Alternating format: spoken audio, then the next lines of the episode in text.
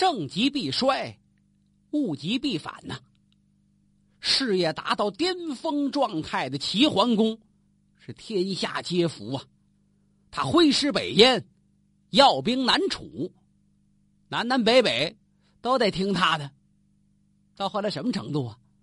连周王室内部的混乱，也得这位齐桓公亲自出面去调整调整。这周王室想说立哪个儿子作为接班人，作为太子。这都得征求齐桓公的意见，齐桓公支持哪位，哪位就能继位。您说这多大本事吧？而且，他九合诸侯，一匡天下，告诉会盟的人，继盟之后言归于好。不管你们以前打打闹闹，有多大矛盾，打这起听我的，谁也不许吵了。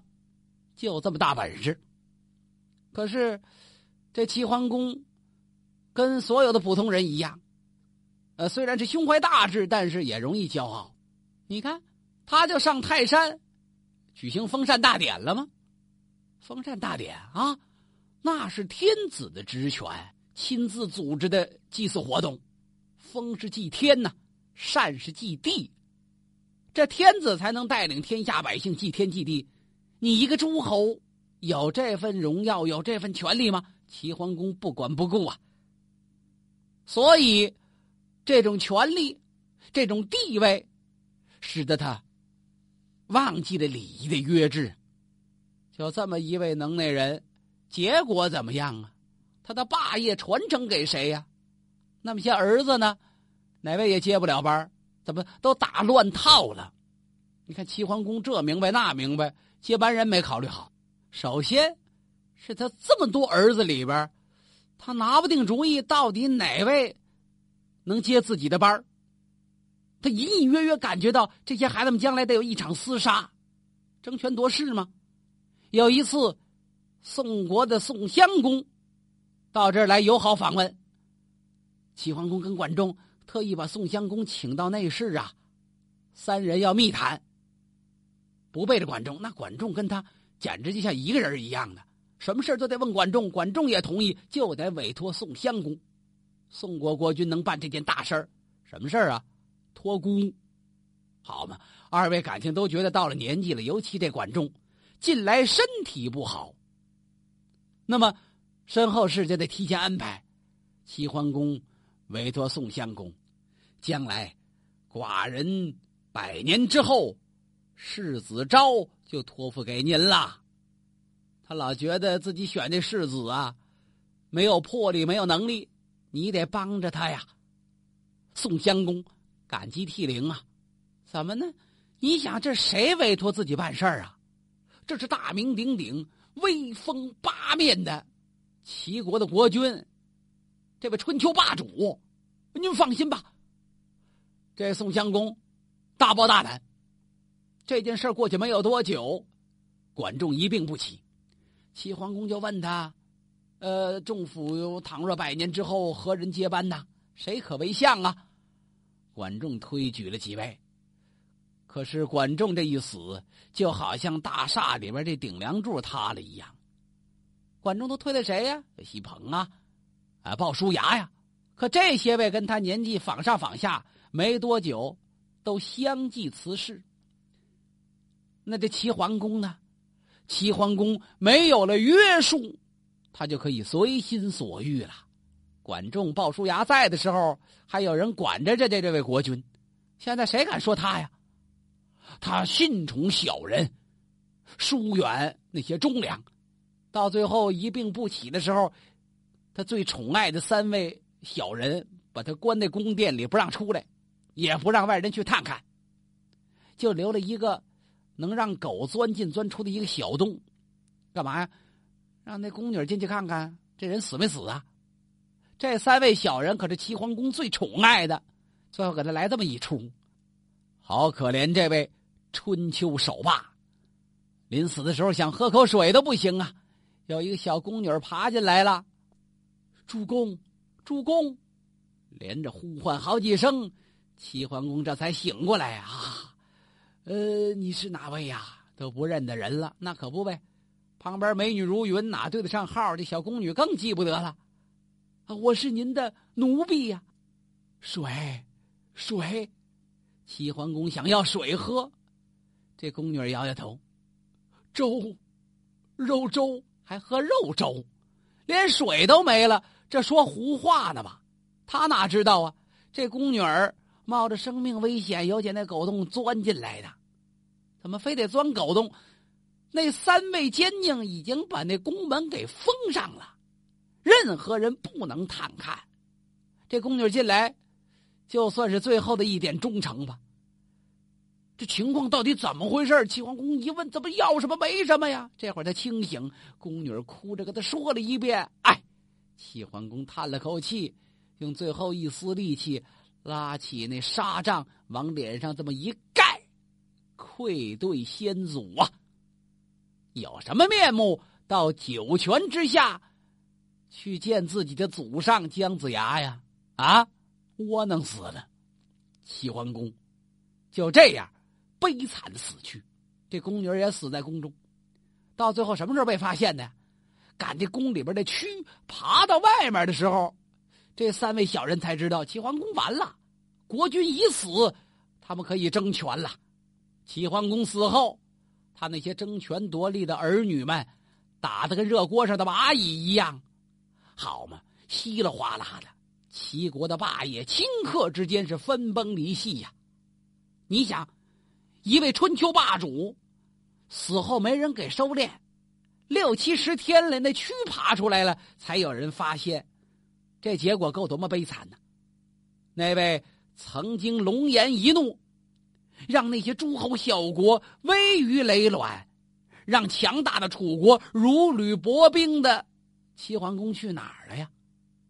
那位曾经甘霖一洒，让魏人如归，让秦国百姓忘记流亡之苦的齐桓公哪儿去了呀？那位北伐山戎、南征楚蛮、击鼓要兵于流沙之中、数马悬车于太行之路的齐桓公。再也找不着了。曾经泛霜叶、冒霜雪、蒙史实、驱车陷阵的齐桓公，告别了历史的舞台，置牛耳于蒙坛之上，置诸侯于尊祖之间，起生灵于涂炭，服社稷于江青的齐桓公，永远的消失了。一个人的一生，都在做一个救世的人。齐桓公就是按救世主这样在树立自己，但他却不能拯救自己，自己最后变成了一个被人遗弃的孤儿，何等的凄凉啊！从救世主到弃儿，齐桓公经历了人世间最剧烈的震荡和深刻的变迁，在他的身上，伟大跟渺小，光荣跟耻辱。居然是那么鲜明的集于一身呐！齐桓公用自己的伟大写下了中国春秋历史上最壮丽的一篇史诗，也用他自己的渺小铸就了春秋史上最惨烈的一出悲剧呀！霸业不存在了，齐桓公走了，难道春秋时代就没有霸主吗？有啊。噔的一下蹦上来一位，怎么还带动静啊？您看过那擂台赛吗？一个一百八十公斤级的重量级选手站在擂台上，问谁敢上来呀？噌，上来一位七十公斤级的，这不找死吗？这侏儒要挑战巨人，谁是这侏儒啊？哪位是巨人呢？说来，这话可就长了。齐桓公的霸业突然陨落。中原失去了平衡啊！历史在等待一位新霸主的到来。那些国力不强大的诸侯都主动的往后撤。现在想跟这齐桓公的霸业进行较量的，主要就是那楚国了。南方楚国早就想入驻中原，可谁跟那楚国较劲呢？公元前六百四十四年的春天。六只巨大的翼鸟，翼鸟一种大的水鸟啊，就在宋国都城的上空中盘旋。为什么盘旋？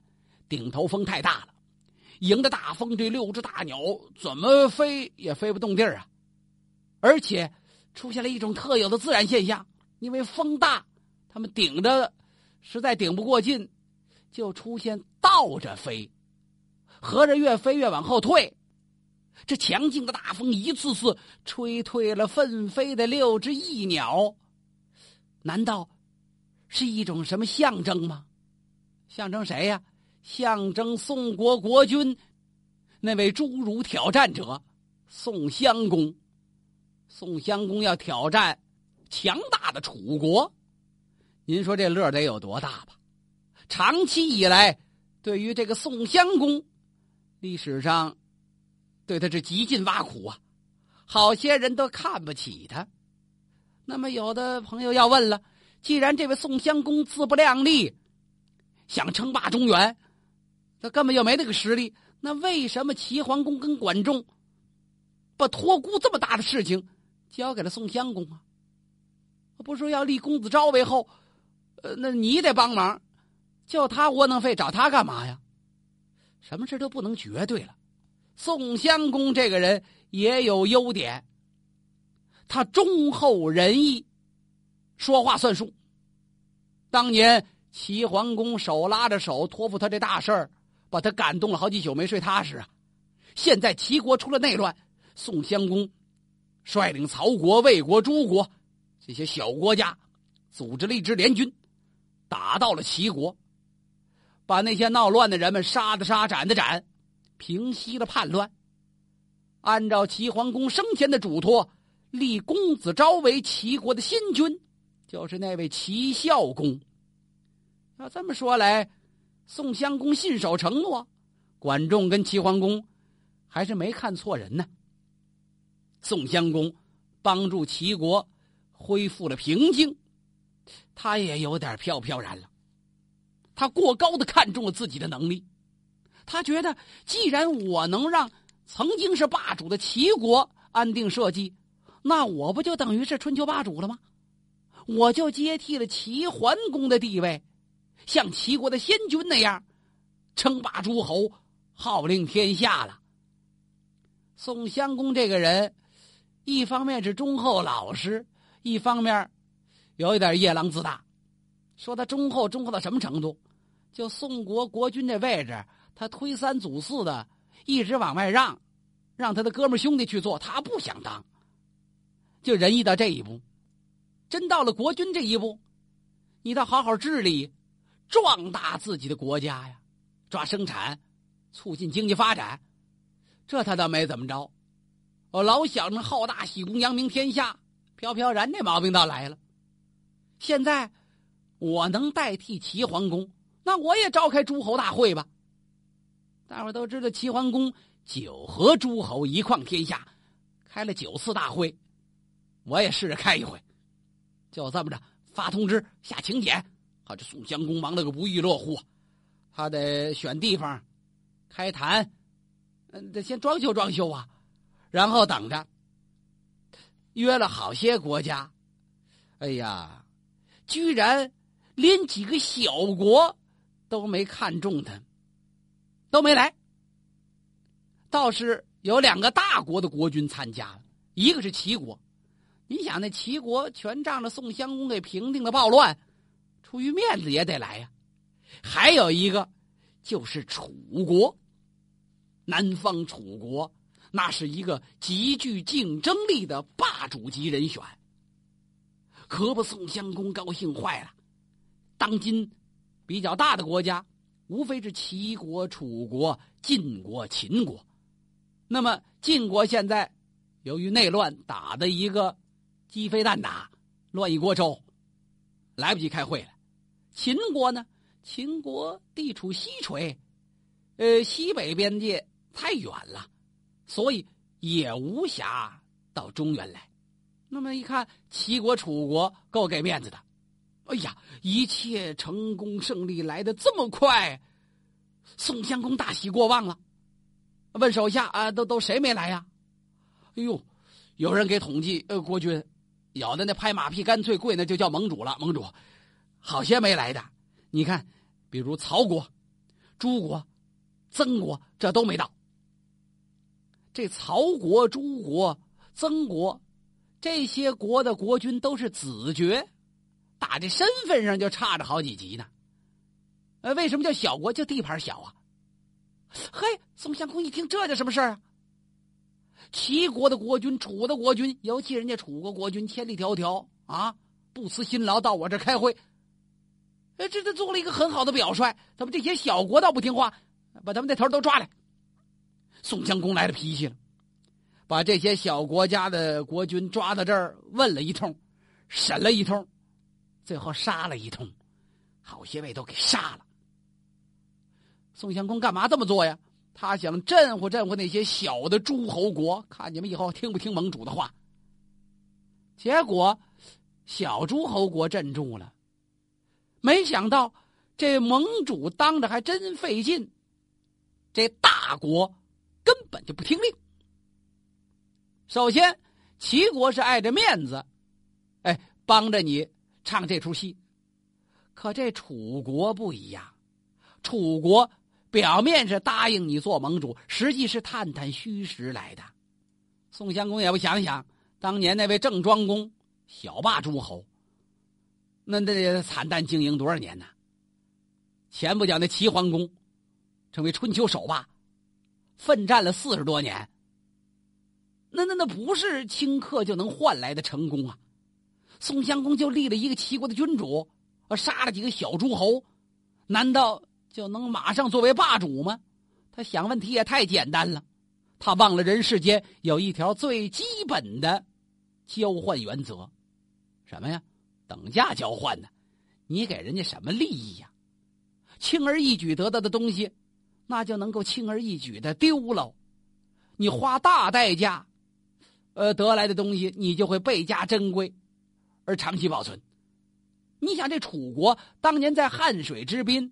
齐桓公带着八国联军，组织了八个国家的人马跟他较真，结果是不战而胜，也没敢真打呀。楚国有一决雌雄的实力，他能这么顺顺当当就听你的话吗？霸主的美梦很快就破灭了。开会这天，宋襄公还在那迎接呢。齐国的齐昭公很客气，楚国的楚成王呃可不老搭理他的。宋襄公特意往前紧赶两步，你看看贵客远来吗？还没等这客气话说出来呢，宋襄公的意思，哎呀，这一路人马劳困，呃，这这如期赴会，呃，不胜感激。这话还没等张嘴呢，楚成王用手点指啊，楚成王就拿这手快戳着宋襄公那鼻子了。楚国原先是子爵，现在都称为王爵了，你想想。这就叫建号称王，早就不把周天子当回事儿了。尤其齐桓公一死，谁还敢管我们呢？楚成王几乎就戳着宋襄公这鼻子尖儿：“你呀，你呀，你好大的胆！吃了狼心豹胆，你怎么敢召我开会呀？你在这会盟哦，打招呼让我来。宋襄公闹傻了，那你你不来可以不来，你来着干嘛呀？来呀，来了我就要。”治你的罪责，来呀，给我把他拿下！好嘛，这谁想到啊？楚成王身后带着好些武士啊，呼啦冲上来，啪，先把宋襄公那帽子给打下来，跟着是三下五除二，五花大绑，宋襄公成了楚成王人质了啊！呃，举办大会没带兵马吗？带兵马在外围呢，谁想到这出现这么一场内乱呢？楚成王用宋襄公要挟宋国呀，你们必须把你们的土地交出来，归附楚国，要不然我就把你们的国君杀了。倒是宋襄公那几位兄弟比较聪明，他们知道楚成王这是用国君作为要挟，要不是国君就不值钱了，假装传话说宋国已经另立新君了，至于这位旧国君已经废了，你爱怎么地怎么地吧。楚成王一看，头一次到中原探探虚实，这目的达到了。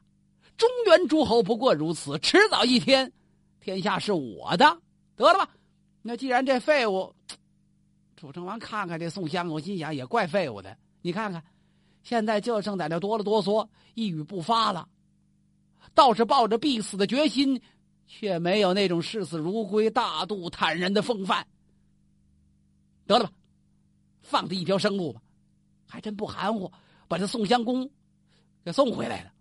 宋襄公回来一病不起呀，好容易缓过精神，越想越生气，越想越愤怒，纠集人马要去兵发楚国。当年齐国的齐桓公没敢打你，我让你看看新霸主的威风。叫他们宋襄公带领人马挑战楚国呀？怎么挑战呢？得找个借口啊！郑国不听话。自打郑庄公死以后，郑国毕竟是小国，左右依附啊。先是听齐桓公的话，这不齐国霸业不复存在了吗？现在这不一开会一看，好嘛，楚国说了算。那就归附楚国吧。有道是爱屋及乌，恨屋及乌。宋襄公一看，好啊，我是中原盟主，你不听我的，你听楚国的，我打你。他这么一打郑国，楚成王连忙派人攻打宋国。宋襄公就等这出呢，来一个坚守城池，以逸待劳。后来一琢磨，以逸待劳多泄气呀，应该主动出击。就在洪水这一带。洪水是哪儿啊？河南省柘城县县境，就在这一带，两军相遇。大臣们都着急，提醒宋襄公：“你看，楚国的兵马来了，正在那过河呢，打呀！”嗯，宋襄公摇了摇头，用手指了指前面那大旗呀。这大旗掐金边走金线，三丈二高，上面书两个大字“仁义”。你们看看。寡人率的是仁义之师，岂能击敌于半渡？我能载人过河过一半打人家吗？那不厚道！呵，几个大臣心想：这够蠢的，这是怎么？您到后头，您打得过人家吗？就这么看着楚国人马过了洪水了，马上吹哨吹哨，喊口令喊口令，干嘛？得排队呀，列好战阵。古人打仗那好些程序呢。哎，国君，这会儿咱们趁他立足未稳可以打。嗯，战阵不齐，岂可伤敌？不能打，还等人列完队。现在列完队，咱们得先发制人。他们远来的，让他们先动手，咱们再还击。好嘛，大伙一看，这会打仗是不会打仗，一个交锋，宋国大败而归呀。宋襄公自己被一箭好像没射死。再看那仁义大旗。早躺地上了，也不哪位淘气的战马是又拉屎又尿尿的，把那人一染的是一塌糊涂。